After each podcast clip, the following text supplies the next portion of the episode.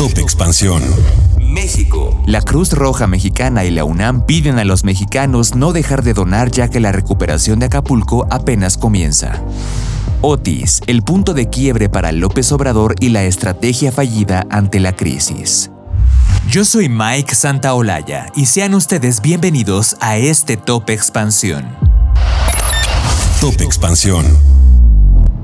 Mónica González Apresa, coordinadora nacional de comunicación e imagen en Cruz Roja Mexicana, ha pedido a los mexicanos que sigan enviando sus donativos a Acapulco, pues esta es solamente la primera etapa para que este municipio y los poblados aledaños puedan salir adelante. En sus palabras, a veces se nos olvida que esta catástrofe dejó daños que duran más de una o dos semanas. No hay empleo, no hay generación de ingresos y por esta razón la gente está sin absolutamente nada. La integrante de la Cruz Roja dijo que llevan repartidas ya más de 1.150 toneladas. Con esta cantidad se ha llegado a un aproximado de 313.000 personas. Y de este número de personas pidió recordar que una despensa dura aproximadamente 5 días, por lo que se debe volver a llegar a ellos en los días siguientes. Asimismo, González Apresa indicó que las personas interesadas en prestar un voluntariado en la Cruz Roja Mexicana para la atención de esta catástrofe lo pueden hacer acudiendo a Luis Vives 200 en Polanco, en donde se podrán registrar y comenzar las actividades de inmediato. Por otro lado, Joali Quetzal Alfaro Tejero, coordinadora del Centro de Acopio en la UNAM, informa que aún se necesitan algunos productos en específico, tal como el repelente para mosquitos, ropa para bebé, comida para bebé y leche en polvo Informó que la recolección y transportación de estas donaciones se lleva a cabo por la universidad en conjunto con el gobierno del estado de Guerrero y su destino final es la Universidad Autónoma de Guerrero, lugar en donde después son repartidos. En este centro de acopio también el público puede ser voluntario. Estará instalado hasta el 10 de noviembre y solamente se debe hacer el registro en acopio.unam.mx. Top Expansión. Las lluvias y vientos de hasta 270 kilómetros por hora con los que el huracán Otis tocó tierra el pasado 25 de octubre del 2023 no solamente dejaron inundaciones, daños a la infraestructura y afectaciones para más de 250 mil familias de Guerrero, también representarán un punto de quiebre para el gobierno de Andrés Manuel López Obrador, que puede traer estragos políticos tanto para él como presidente como para su partido Morena.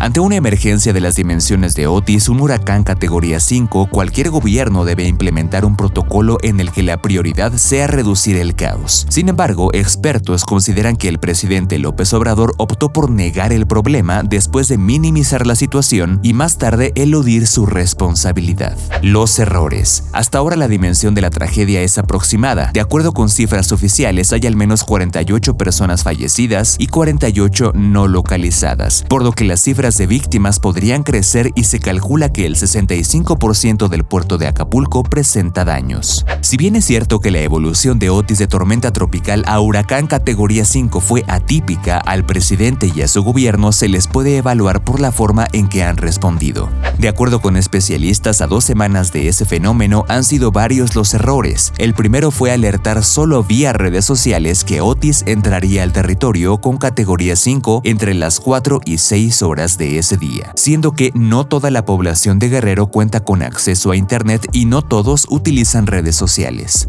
Otro de los errores es la ayuda a cuentagotas debido a que el presidente López Obrador designó a las Fuerzas Armadas como los únicos con posibilidad de entregar apoyos. Pero esa decisión de que sean solo las Fuerzas Armadas las encargadas de proporcionar ayuda a Guerrero tiene una explicación para los analistas, desviar la atención de lo realmente importante que es la incapacidad del gobierno para haber reaccionado ante un desastre natural como Otis. Durante sus casi cinco años de gobierno, López Obrador ha tenido diversos episodios que pueden considerarse de crisis. La explosión en Tlalhuelilpan Hidalgo, la pandemia de coronavirus, el culiacanazo, a las que ahora se suma la emergencia por Otis en Guerrero. En cada uno de esos momentos, especialistas coinciden que el patrón del presidente ha sido similar, negar, minimizar y eludir. El motivo principal, según ellos, es el de cuidar su imagen. Y a pesar de que el presidente ha intentado minimizar el desastre de Otis al asegurar que todo estará bien para Navidad o evadir su responsabilidad al señalar que sí se avisó a tiempo, los expertos consideran que este episodio puede ser un punto de quiebre para su gobierno. En su momento, los ciudadanos tendrán que evaluar cómo respondieron los gobiernos de Acapulco, Guerrero y el federal, todos gobernados por Morena. Con información de Lidia Arista. Top Expansión. Esto fue Top Expansión, un destilado de noticias para que continúen su día bien informados. Yo soy Mike Santaolalla y les deseo un excelente día. Recuerden que si quieren más información sobre economía, política, empresas, mercados y tecnología, siempre pueden contar con Expansión y todas sus plataformas. Hasta pronto.